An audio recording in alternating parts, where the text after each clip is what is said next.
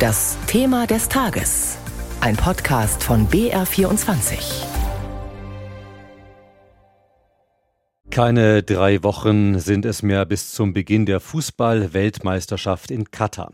Bundesinnenministerin Faeser reist heute zusammen mit DFB-Präsident Neuendorf in das Emirat am Persischen Golf. Sie ist ja auch Sportministerin. Und diese Reise ist unser Thema des Tages heute früh. Schon vor ihrem Abflug hat die SPD-Politikerin deutliche Worte gefunden über das WM-Gastgeberland. Im ersten hat Faeser wörtlich gesagt, es gibt Kriterien, an die sich gehalten werden muss, und dann wäre es besser, dass das nicht in solche Staaten vergeben wird. Nach dieser Kritik hat Katar noch am Freitag den deutschen Botschafter einbestellt. In dem Emirat hält seit gut 200 Jahren eine Herrscherfamilie alle Fäden der Macht in der Hand. Sami Kamis auf Spurensuche in Katar. In Katar ist das Gesicht von Tamim bin Hamad Al-Thani überall zu sehen.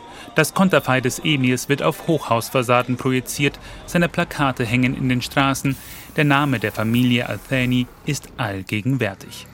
Der Reichtum ist es, der die Macht der Herrscherfamilie sichert. Nach außen gibt sich das Land einen demokratischen Anstrich. Tatsächlich aber ist es eine absolute Monarchie nach streng islamischem Recht. Homosexualität auszuleben ist verboten, viele Frauen leben unter männlicher Vormundschaft. Die Familie Thani dominiert diesen Staat wie keine andere Herrscherfamilie einen Staat weltweit dominiert. Und das liegt vor allem daran, äh, dass der Anteil der Thanis an der katarischen Bevölkerung so ungeheuer groß ist. Sagt Guido Steinberg, Islamwissenschaftler an der Stiftung Wissenschaft und Politik. Schon Zahlen aus den 1980er Jahren sprechen von etwa 20.000 Familienangehörigen.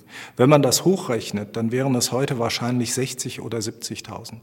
Wenn man dann bedenkt, dass insgesamt 300.000 Staatsbürger Staatsbürger in diesem Land leben, dann wird schon deutlich, wie groß die Bedeutung der Herrscherfamilie ist.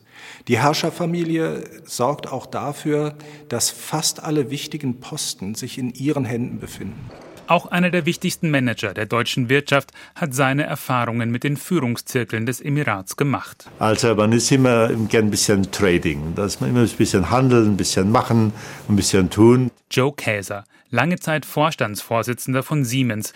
Er kennt die Katarer von vielen Gesprächen. Das Emirat ist ein großer Investor bei Siemens. Die Katarer gehen bei ihren Investments strategisch vor, sagt Käser. Was sind denn die Schlüsselindustrien, in denen ich später vielleicht einmal eine Rolle spielen könnte? Was passiert mit unserem Wohlstand, der nun gewaltig ist, wenn mal Öl und Gas eben die fossilen Kraftstoffe dann einem Ende zugehen? Das ist ein, etwas, das treibt die um, das merkt man.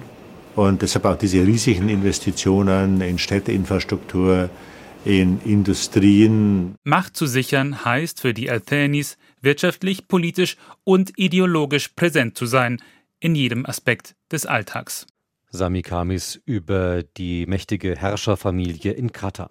Ein Reporterteam von BR, RBB und der Wochenzeitung Die Zeit ist der Frage nachgegangen, wie Katar so mächtig werden konnte. Den Podcast Geld macht Katar finden Sie in der ARD Audiothek.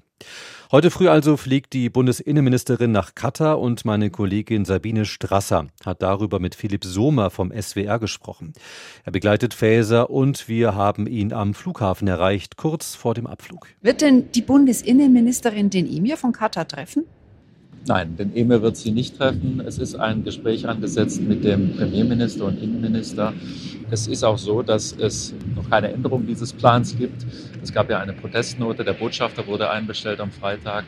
Man habe sich sehr geärgert und habe sich gewundert, dass so eine Kritik kommt von der Bundesinnenministerin an der Vergabe nach Katar, vor allem vor dem Hintergrund der sonst guten diplomatischen Beziehungen der beiden Länder. Also da ist eine große Verstimmung von katarischer Seite gegenüber der Bundesinnenministerin. Deshalb sind wir gespannt, wie die Gespräche vor Ort laufen. Was ist denn der Zweck Ihrer Mission 20 Tage vor Anpfiff der WM?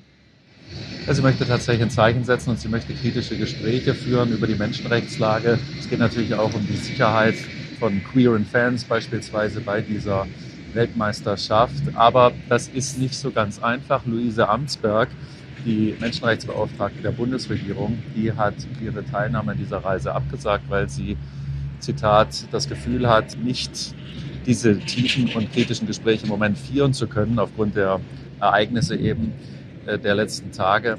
Deshalb fliegt sie nicht mit. Ich sage es vielleicht nochmal, unser Kollege Philipp Sommer vom SWR begleitet Bundesinnenministerin Faeser nach Katar und er steht gerade am Flughafen, deshalb ist es im Hintergrund auch so laut.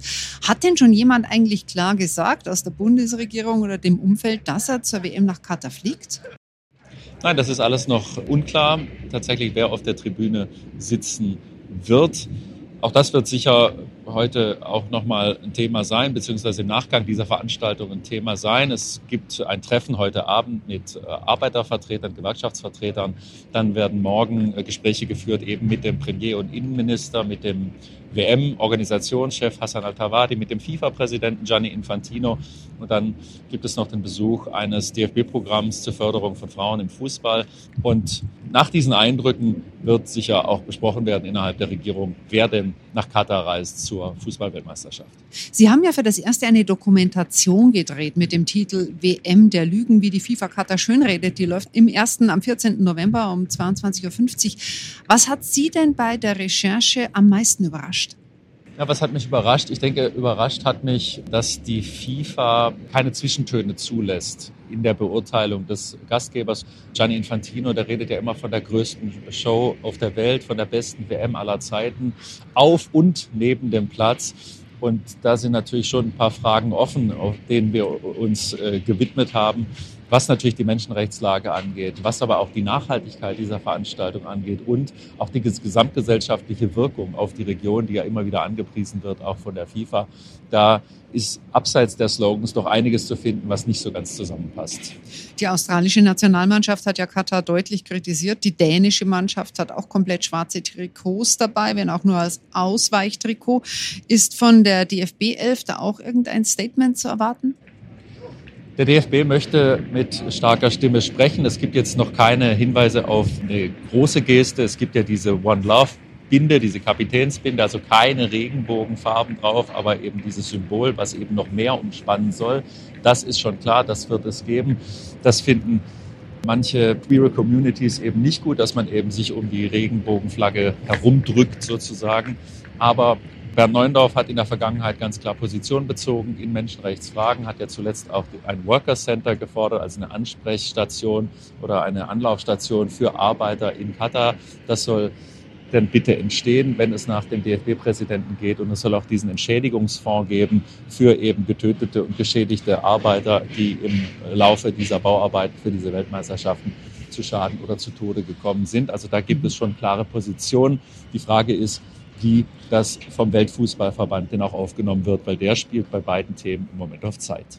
Einschätzungen von Philipp Sohmer. Er begleitet Bundesinnenministerin Faeser nach Katar, wo in knapp drei Wochen die Fußball-WM beginnt. Und das war unser Thema des Tages zu diesem politisch schwierigen Besuch.